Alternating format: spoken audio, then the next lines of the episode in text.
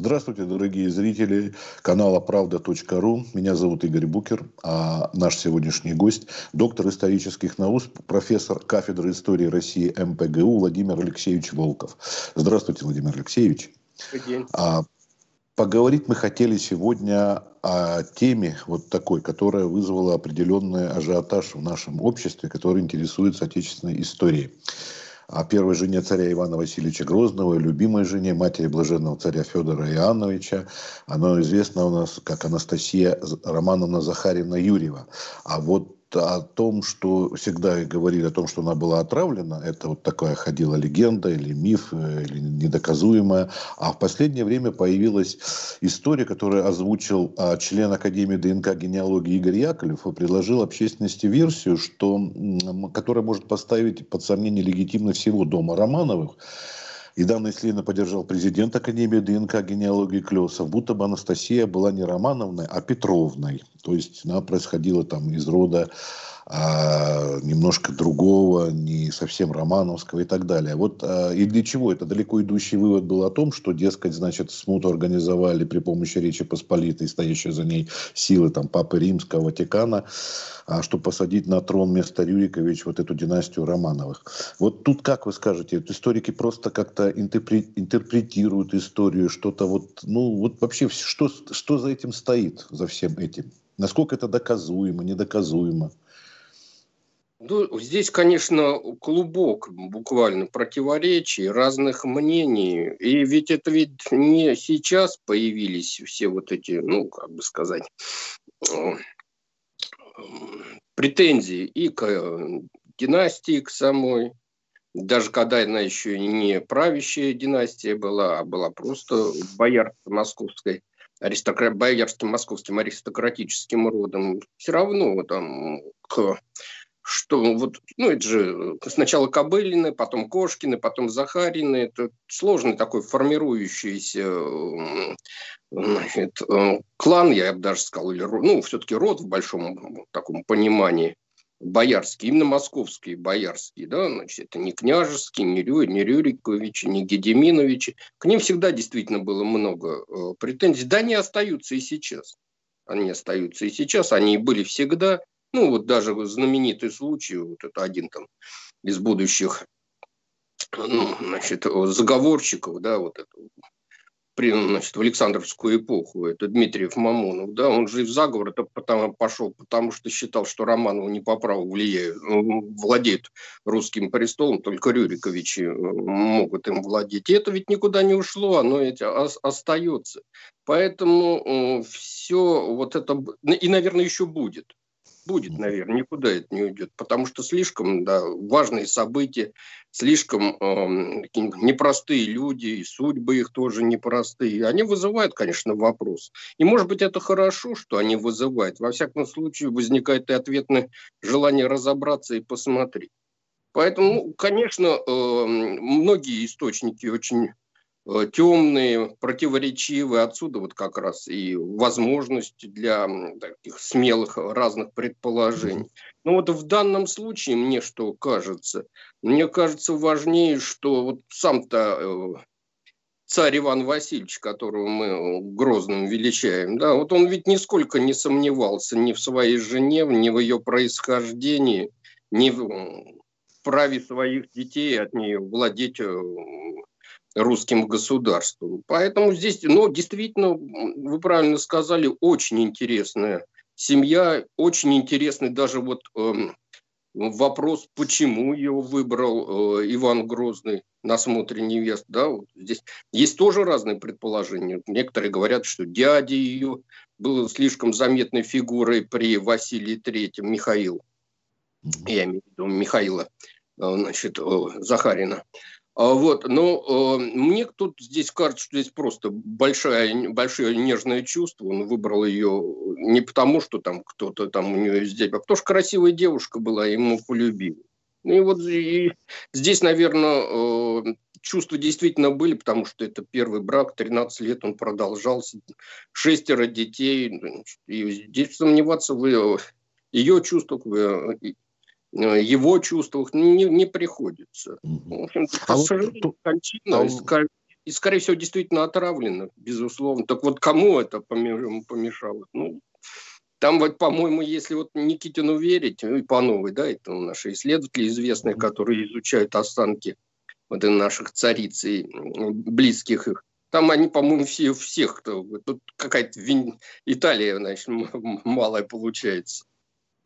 А тут, тут смотрите еще какой интересный момент. А то, что междисциплинарные исследования историкам помогают, ну, например, георадары позволяют курганы исследовать, да, там, захоронения, ну и так далее. Вот ДНК в основном тоже с археологией, но тут тоже такой момент, ведь это ученый а, предложил, как Носовский Фоменко, они же математики, академики, а вовсе не историки, они новую хронологию, которую опровергают историки, высказали. А тут, значит, а, а он работал, Яковлев, Игорь Яковлев, с документами, где пишет о том, что якобы не была, не присутствовала мать невесты на свадьбе, она была а, находилась в опочивальне, причем это был не первый случай, потом еще и так далее. То есть он как-то под эту базу подводил, он не просто голословно сказал, что, дескать, она не такая, это а такая.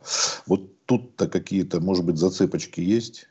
Так это вот как раз э, с моей точки зрения, это да, это известные все случаи. Э, с моей точки зрения, это как раз и показывает, что молодому Ивану, ему сколько, 16 лет тогда ведь было всего-то, еще до мая, до 17-летия было достаточно далеко. Ему все равно было. Он, кстати говоря, и, э, и бабушку свою родную, Анну Глинскую, не особо-то там к себе приближал, хотя бы уж более родного человека после того, как он сиротой вырос, наверное, трудно представить.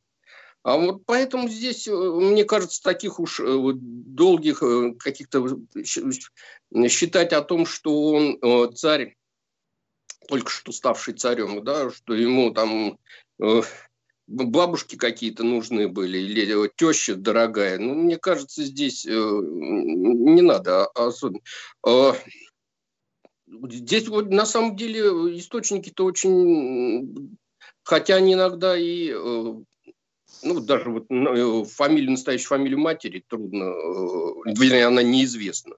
Известно, что она Ульяна Федоровна, а кто она, значит, какого рода? Ясно, что непростого, поскольку такой знатный род не, не может позволить себе. Мне кажется, что здесь более интересно тот факт, что э, почему э, Захарина не участвовали ну, Захарина Юрьева, да, Романовы будущее, они не участвовали вот в той самой в грызне, которая происходила в молодые годы царя Ивана. Ведь это знаменитая вот эта, так сказать, борьба за власть, боярское правление, когда Бельские Шуйскими раздавали, там практически все разделились. Из Захарина абсолютно там незаметно. Вот э, некоторые есть даже предположение, что, возможно, царь-то и приближает этот род, потому что ни в каких э, смутах и никаких э, антиправительственных выступлений именно этот род и близкие ему рода, они никогда не участвовали. Они все это настолько были преданы династии, что там, вот, начиная с Федора Кошки, наверное, потому что, к сожалению, деяния Андрея Кобылы нам плохо известно, значит, только то, что, что он за невестой ездил в Тверь. А вот э, более поздние значит, значит, деяния, они все хорошо изучены, это настолько верный род, что никаких сомнений, все, что им поручалось, что все, что им говорилось, они все выполняли там, ну, иногда пытались там как-то так поместничать, но и, и то не скажем так, не во вред государству, а только в защиту своей собственной своей чести. Да? Значит, здесь, мне кажется, для каких-то уж таких э, конспирологий не надо искать, потому что, скорее всего, любовь, скорее всего, большие чувства и, скорее всего, другой вариант, что, конечно, другой вопрос, конечно, очень важный о том, что вот эта встреча, она стала судьбоносной для страны. Потому что если бы не этого чувства, которое вспыхнуло между молодым царем и, значит, и выбранной им девушкой, то, скорее всего, никогда бы в жизни Романовы не приблизились э, к вершинной власти. Никогда бы это. Здесь ведь э, настолько э, труден был доступ в русскую элиту, что здесь вот только единственный вариант – это, скажем так, через женитьбу царя, через замужество своей, представить своего рода с можно было как-то продвинуться. Там даже понятие же было, да, боярин из-под кики, то есть э, из, ну, боярство, получившее, породнившееся царем. Значит, а там ведь в этот, э, скажем так, круг аристократически проникнуть иначе было невозможно. И вот э, Захарин, несмотря на то, что это очень старый, древний род, но не княжеский, не Рюрик, они могли вот только благодаря этому они и приблизились. Владимир Алексеевич, а вот предок Романова Кобыла, это прозвище, он и правда выходит из германских земель? Ну, здесь много генеалогических легенд. Вот здесь я даже э, не возьму. Было бы предположение, что ну, ни, из, ни, ни из каких он не из германских, а из э, новгородских или переяславских. Там можно много Ведь э, у нас в стране всегда, скажем так, выезжий, как тогда говорили, служилый человек, да, у него, у него чести, ну, тогда вот это значит, скажем так, знатность рода честью иногда величался. Он честью был как бы выше, чем своих, свои родные, значит, исконные поселенцы. Поэтому так много там приписывали себе. Ну, самая знаменитая генеалогическая легенда, это, наверное, связано с Глинскими, которые себя значит, от Мамая, значит, очень полюбили э, выводить свой род. Хотя уже, в принципе, серьезные исследователи давно уже сомневаются, что там хоть каким-то боком Мамай значит, или его потомки значит, проявили себя.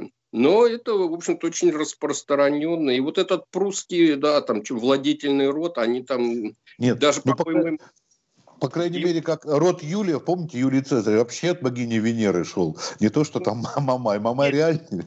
Здесь, мне кажется, очень сомнительное. По-моему, даже вот составители бархатной книги не поверили значит, в это и не особо там доверять, потому что это ну, очень распространенное было явление. Другое дело, что я говорю, что э, с, этими, с этим родом московские князья не прогадали вот действительно очень верный, преданный род, особенно вот это два брата, это вот, которые при Иване Третьем служили, это Яков э, Захарич и Юрий Захарич. Юрий – это прямой предок как раз вот Романовых. Здесь это вот и воеводы, и наместники, и, и послы, и руководители всех там каких-то дел, которые им поручали.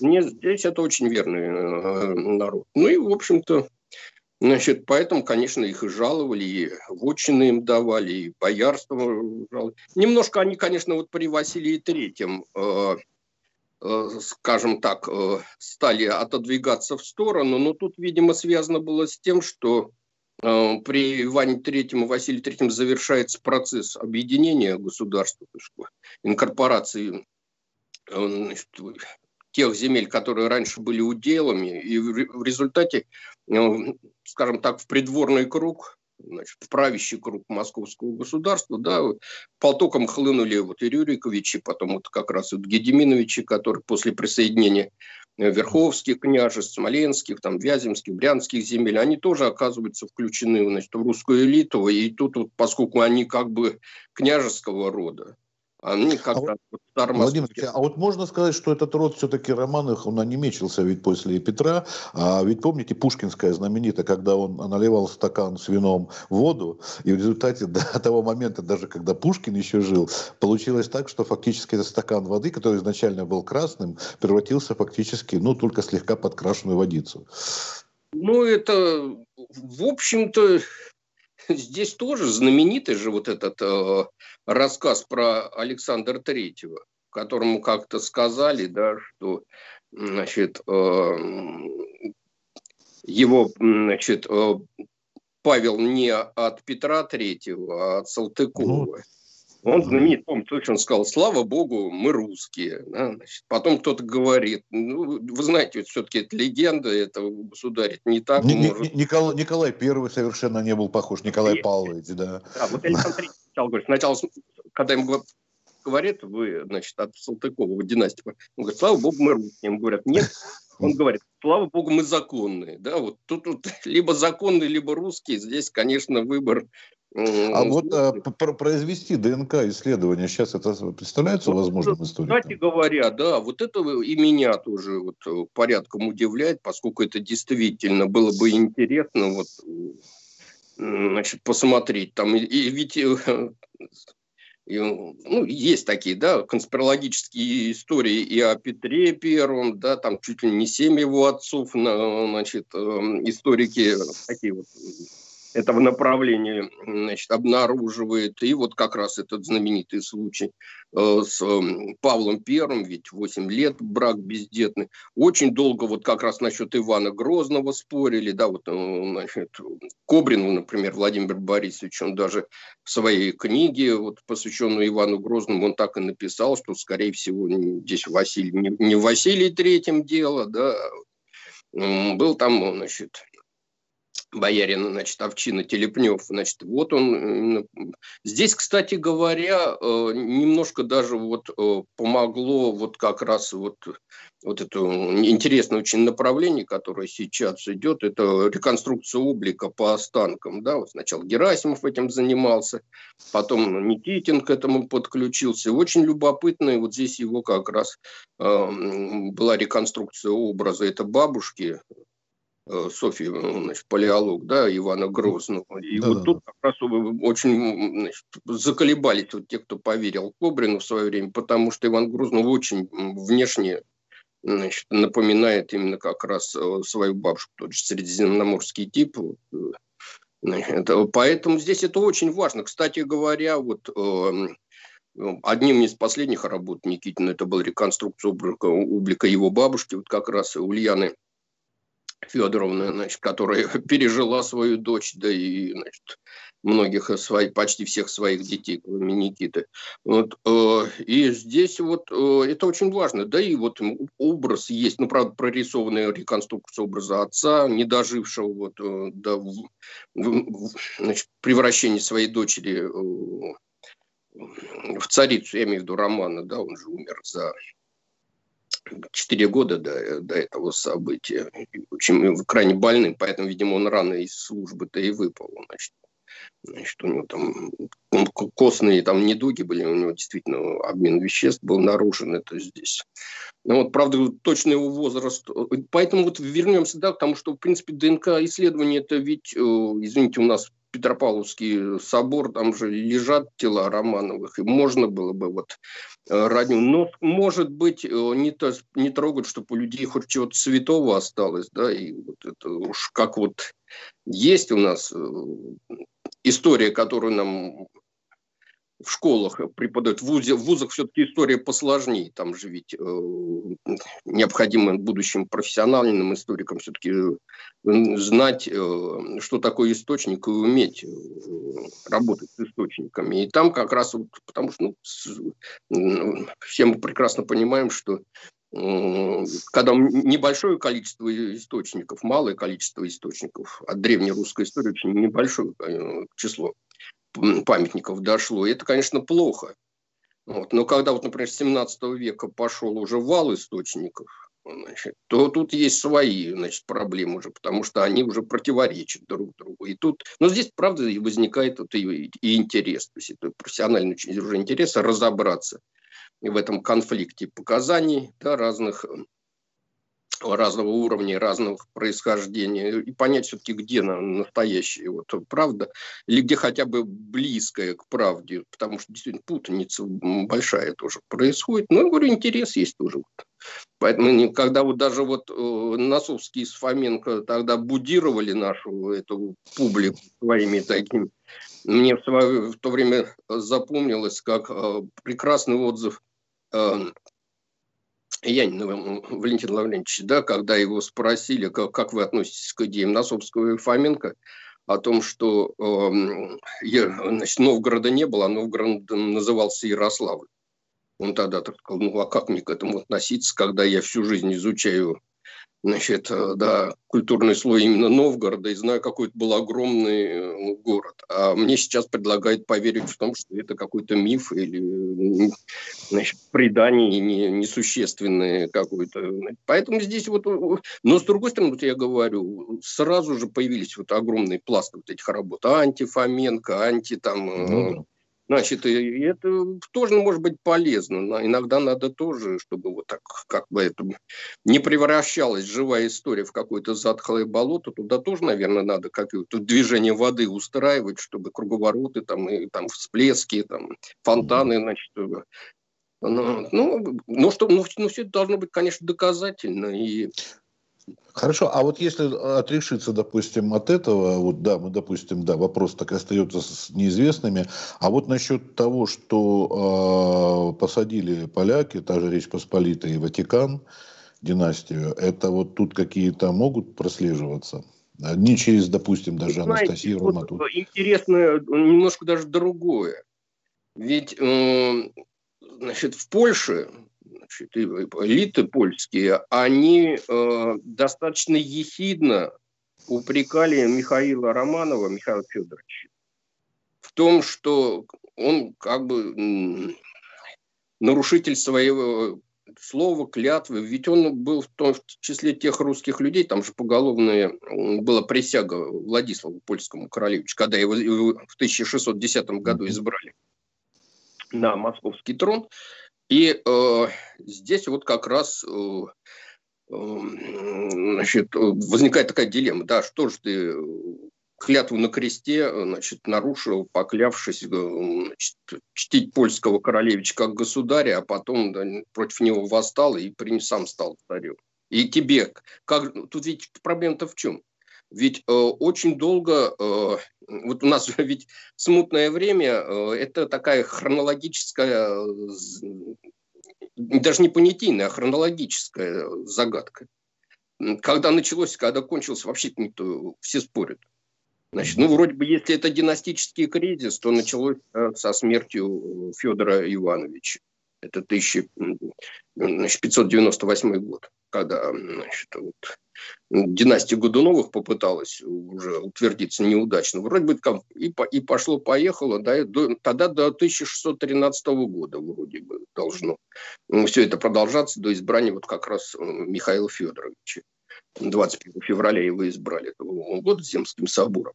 Но тогда вопрос, значит, э, повисает, потому что там до 1619 года идут боевые действия прямо в глубине русской территории. Там я уже не говорю про то, что поляки в 1618 году ну, к Москве приходили и чуть не взяли, потом Дюльнское перемирие, оно же в трех, это вот село Диулин, это в трех милях э, по Углицкой дороге от э, Троиц-Сергиева монастыря. То есть представляете, где боевые действия идут. В самом центре, в сердце России. А Э, с Заруцким и э, там, с Мариной Мнишек там до, до Астрахани за ними гнались. Там. То есть это э, отряды воров, они на русском севере бесчинствовали, это Вологду брали и дальше, и до Бела. Озерских земель чуть ли там не до, до Кольского острога доходить. То есть это практически вся страна в войне. Вот можно ли говорить, что успокоилось вот государство в 1613 году? Скорее всего, нет. Скорее всего, тут тогда подключается у нас уже фактор военных действий. То есть уже смута здесь не, не только династический кризис, но и череда войн, мятежей, значит, действительно целых там э, военных кампаний. Ну, это... А если учитывать то, что до конца Смоленской войны вот как раз Владислав э, сохранял в своем титуле наименованию московского государя, да, то есть, э, поскольку он как избранный государь, он только вот по Полиновскому договору отказался от этого, правда, бумаги так и не отдал. То есть вот э, тогда смута вообще идет до 1634 года. То есть здесь вот очень сложный тоже вот, вот это, и поэтому здесь очень важный момент. Вот как же ты так? Ты э, э, клялся на кресте, значит, польскому значит, королевичу, а потом значит, сам стал царем. Но как относиться к клятве, тем людям, которые поклялись тебе. Они же тоже тогда могут так же легко от, от, отбросить клятву. И, значит, ну, поэтому там ведь, э, скорее всего, возможно, с этим ведь э, связано и вот нежелание, вот такое, не просто там благородство души, когда очень долго э, старица Марфа и Михаил там чуть не со слезами отказывались от чести, что их избрали. Значит, это страх. То есть э, придут и, и убьют. Сколько уже избирали царей. И сколько они, а утвердить династии все не может, не может. И вдруг, вот как казалось бы, с этого абсолютно не харизматичной личности, как Михаил, вдруг началось все как-то успокаиваться. И потом вот проблема с его долгим, то, что он не мог долго э, жениться, не побаивался жениться, потому что, во-первых, скорее всего, и некогда было этим заниматься, когда страна в войне, а во-вторых, еще династия очень непрочное все. Значит, там получше стал, когда Филарет вернулся, и там хоть как-то э, началось успокаиваться. А ведь все вот эти, все это время там же практически границы не было. Наверное, нужно напомнить, что Филарет это Федор, это он просто... Да, это, Федор, да. Федор Никитич. Это, да, Федор и отец, и патриарх, и достаточно очень такая тоже личность э, яркая и интересная каким он был там молодым щеголем, красавцем и наездником, да и каким стал уже к старости ревнителем православия, да, и, и вер. И он действительно влиял на сына, да, скорее всего, позже и на, э, ну, скажем так, на ну, на внук-то на Алексея, наверное, меньше всего влиял, поскольку значит, э, тот совсем еще мал был, когда родил, он, Алексей, когда родился. Но все равно э, здесь, знаете, ведь в чем э, очень интересный тоже момент.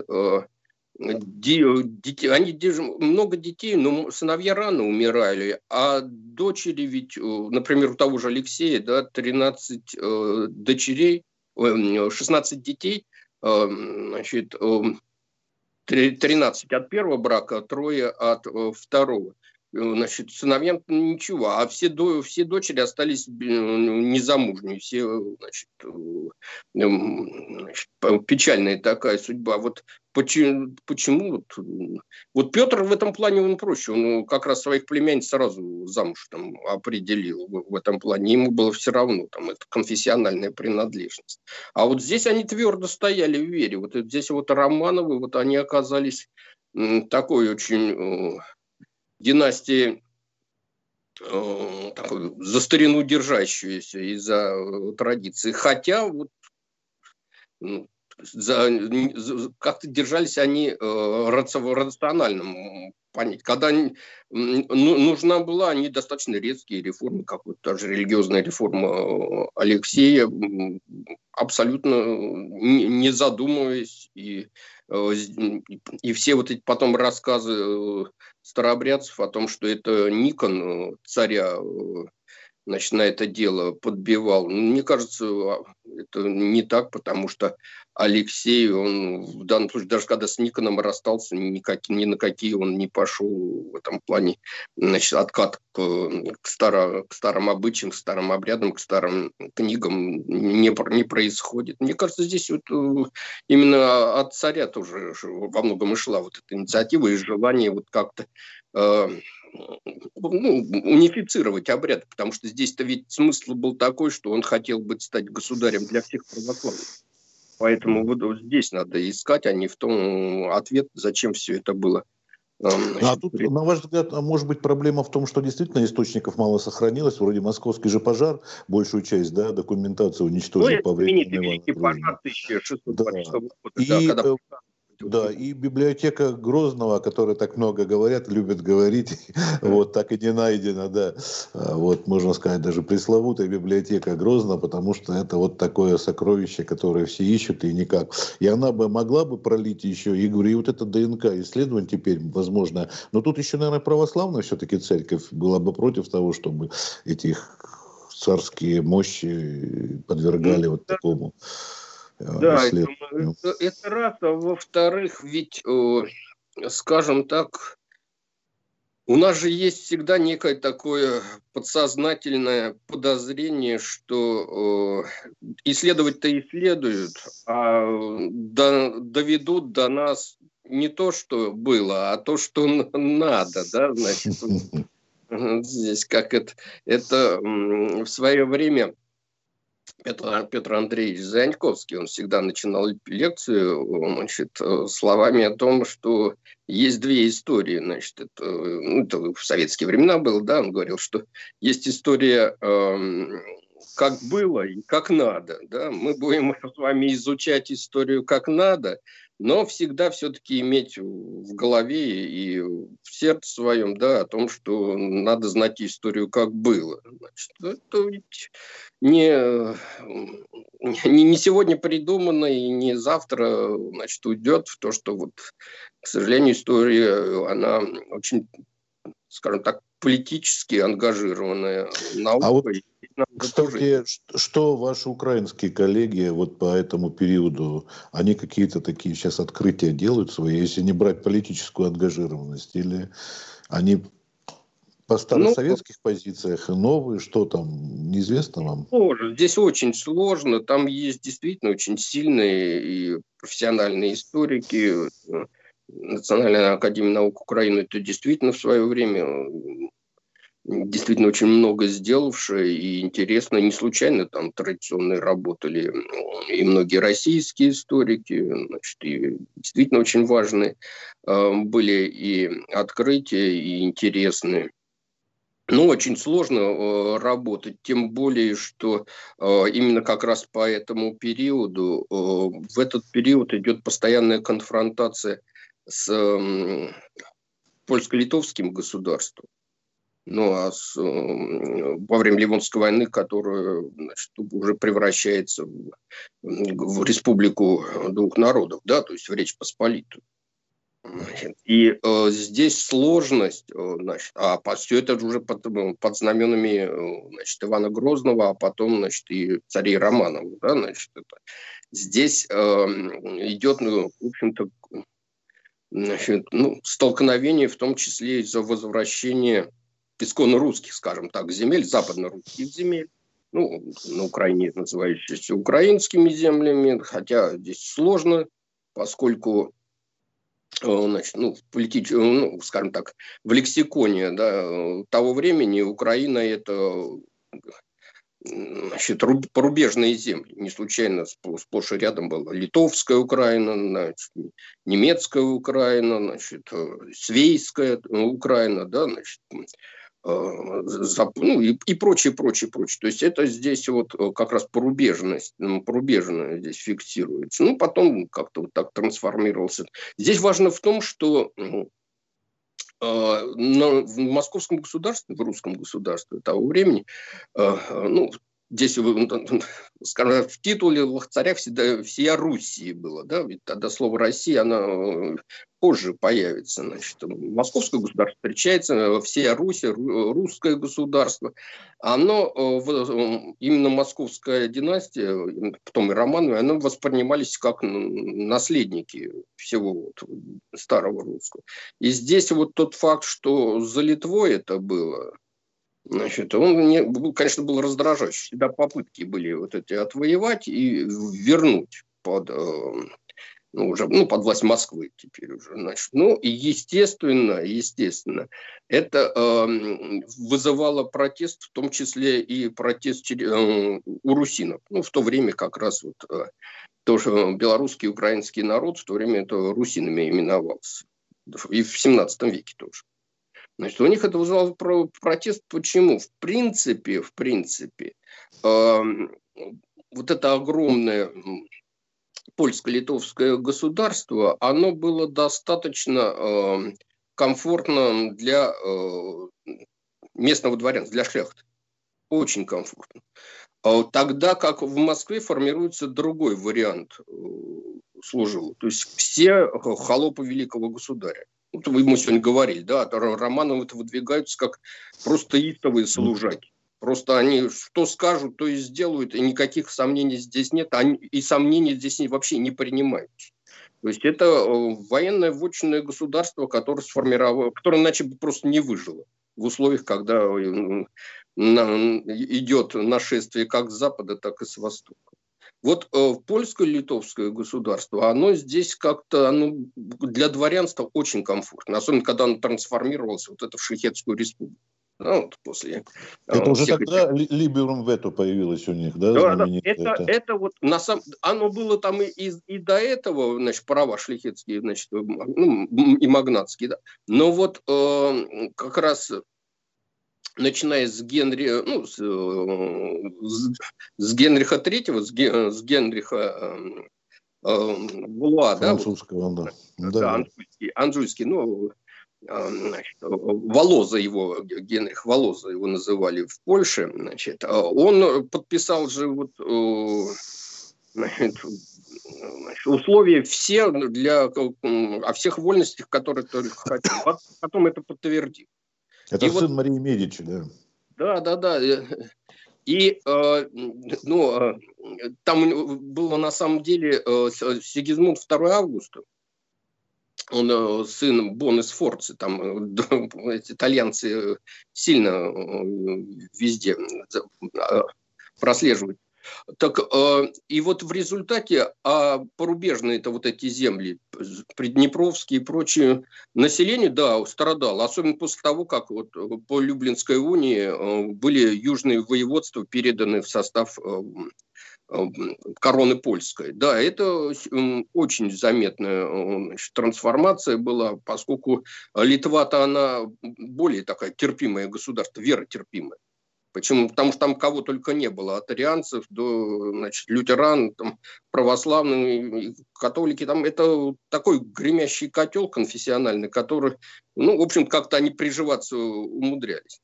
А вот Польша, она в религиозном отношении более монолитна была. И вот, естественно, все эти Эм, началось очень большое давление, особенно на православное магнатство, на Острожских, на Вишневецких и прочие, прочие, прочие, которые вот в результате трансформировались ну, ну скажем так, нет ничего более истового, чем новообращенные люди значит, здесь, в этом.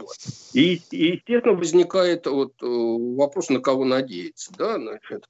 Но э, очень сложная была динамика. Вот мы как раз э, говорили о походе Владислава э, Э, на Москву в 1617-1618 году. Там же страшный удар с юга, это э, Гетман Сагайдачный, значит, предводитель запорожского казачества того времени со своими э, значит, войсками. Он прошел через всю там южное подбрюшье русского государства, к Москве вышел. И там руины были. Потом, ну, он там у константинопольского православ... Э, патриарха просил прощения, значит, значит, каялся за то, что вот он православных, значит, э, его войска, значит. но это уже как бы потом было, и для тех разоренных земель, и поэтому надо было как-то выстраивать, надо было как-то вот это... Было ясно, что без обретения вот эти приднепровские земель без возвращения Киевщины, Полоцка, э, других э, значит, земель, без этого, вот, конечно, великого государства не построить.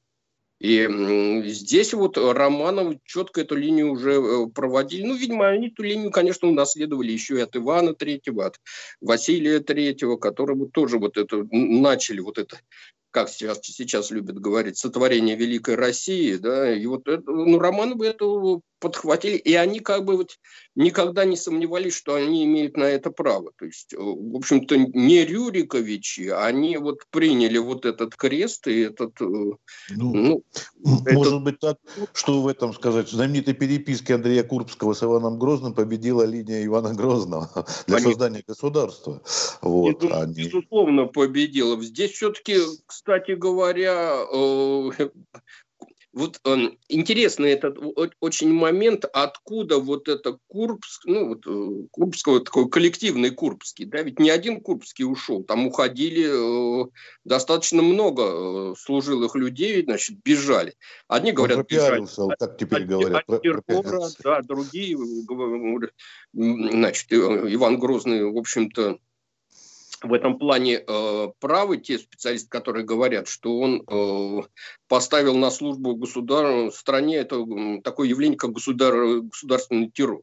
То есть э, ему понадобилось вот это. Это дело явно, конечно, не в психическом заболевании этого царя, это на тот момент государственная необходимость. Вот мы возвращаемся к той ситуации перед э, воцарением Ивана Грозного, когда вот это боярское вот это как раз правление после там, ну, смерти или гибели даже уже Елены Глинской, да, когда начинается вот эта схватка за власть, ну, и э, царь молодой, ну что там ему, Ивану Грозному, когда отец умирает, три года, около трех лет, э, да? когда мать умирает, ему еще пять лет, восемь, около восьми лет, да, значит, то есть это совсем молодой еще человек, и, и поддают, ну, тем более он сам это прекрасно описал, вряд ли, я думаю, ему была э, нужда врать, когда он раска... рассказывал о том, как там э, князья Шуйские вели себя э, в присутствии его и его брата. То есть здесь вот э, та, э, скажем так, вертикаль или строгость э, службы, которая была, создавалась при Иване Третьем, при Василии Третьем. То есть они ушли. То есть Иван Третий, Василий Третий э, выстроили, ну, если не идеальное государство, то вот эту самую пресловутую вертикаль власти, по которым достаточно было там бровью повести и уже, значит, э, значит, все стихало. Да, вот знаменитый есть рассказ о том, как Иван III, там, когда засыпал на своих пирах в конце своего правления, там в зале тишина мертвая, потому что, не дай бог, государя там от, от сна пробудешь. И вот это выстроено было.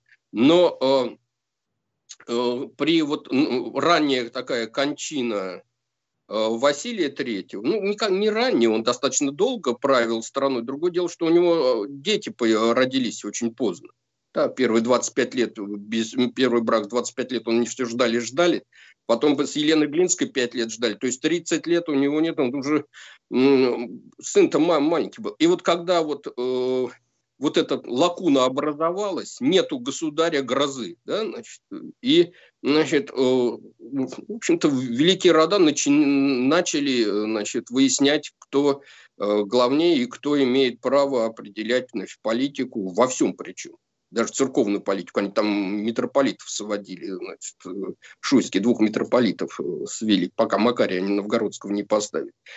Э, и вот здесь, в этой ситуации, значит, действительно появилась, э, ну, скажем так, такая вольность э, боярская. Бояре стали уже о себе мнить гораздо больше. Не только бояре, а ведь интересный очень показатель, в свое время задумались историки, кто во время вот этой опричной Ивана Грозного больше всего меньше всего пострадал, кто больше всего пострадал.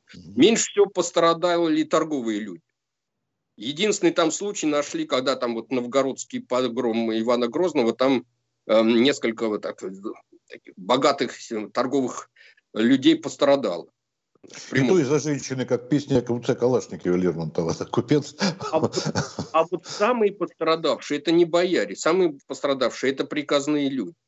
А угу. откуда это все растет? Это вот во время вот этого, этой анархии, жуткой анархии, значит, 40-х э, годов, ну, рубежа 30-х, конца 30-х, начала 40-х годов, когда э, и бояре распустились, да, и приказные люди распустились. Э, потом понадобились вот эти реформы, которые у нас часто называют реформами избранной Рады, значит, они понадобились, но они полностью это не убрали, потому что эти реформы избранной Рады проводили те же люди, которые, в общем-то, до власти и дорвались. И э, здесь вот потом э, стало ясно, что а у них уже другие ориентиры. А ориентиры какие? Они видят, что рядом есть прекрасное для знатных людей государство, Речь Посполитая, где все так хорошо, что как короля никто не слушает, э, а делает как шляхетская, вот эта дворянская свобода. Ведь у нас еще ведь забывают о том, что Э, правда, нельзя сравнивать. Э, это э, Речь Посполита, польско-литовское государство, это рай для магнатов и шляхты. Их просто огромное количество. Вот у нас где-то эм, около одного процента населения это служилые люди. Около одного. То есть один из ста – это дворянин. Ну, и там разные варианты в то время. Дворянин, сын боярский, это все-таки... Но вот где-то одного процента.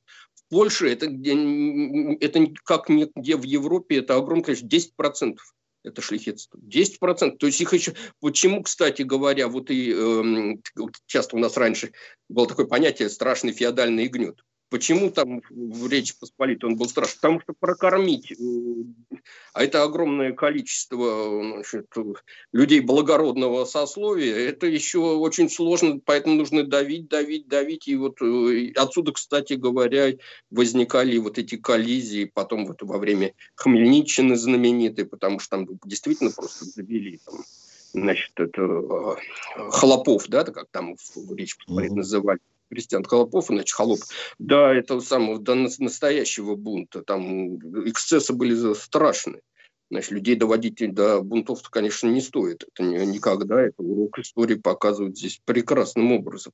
Вот, но служение вот это, которое при Иване Третьем, Василии Третьем было выстроено, как вот это предназначение – значит, оно вот упало, он стало вот, многие потянулись к этому самому манящей этой польской шляхетской свободе, дворянской свободе, ну, в основном для магнатской, конечно, аристократической.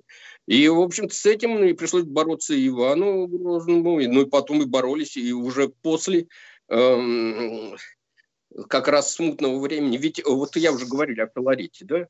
Филарет до смуты – это один человек после того, как он в польском плену э, побывал и посмотрел, Значит, здесь у него он, его совсем другой филарит. Это настолько такой ревник. Он фактически занял нишу Гермогена, потому что, вот, э, скажем так, в смутное время два таких вот а, основных типа значит, религиозных деятелей по двум таким, таким самым ярким, наверное, фигурам. Это Гермоген, который просто ни на какие компромиссы никогда не шел. Единственный компромисс у него был, это когда он э, благословил избрание Владислава московским царем. Но а безысходности, потому что деваться было некуда, и его, по его настоянию включили э, требования перекрещения, да, чтобы э, Владислав э, был крещен в православии, только на этом плане. Вот. Именно потом, кстати говоря, помните, я говорил уже сегодня, что к Михаилу Романову были большие очень претензии в том плане, что он, как же ты можешь быть, когда ты клялся другому государю да, да. А Гермоген освободил. Вот здесь почему-то об этом забывают, но тоже крутят последнее время что-то очень много на эту тему. Гермоген он успел освободить от, э, от клятвы значит, польскому королевичу, когда вот он своим ополчением значит, посылал свои призывные грамоты. И после этого как раз одни поднялось, потому что государя светского нет, есть духовный государь Гермоген.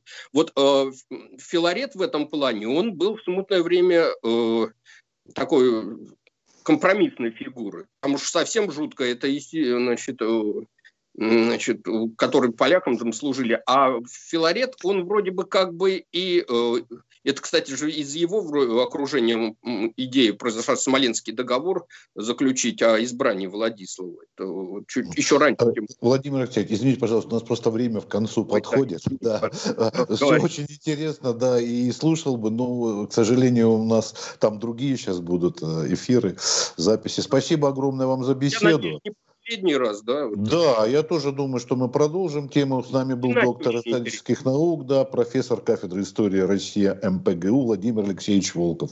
Всего доброго, до свидания, до новых встреч.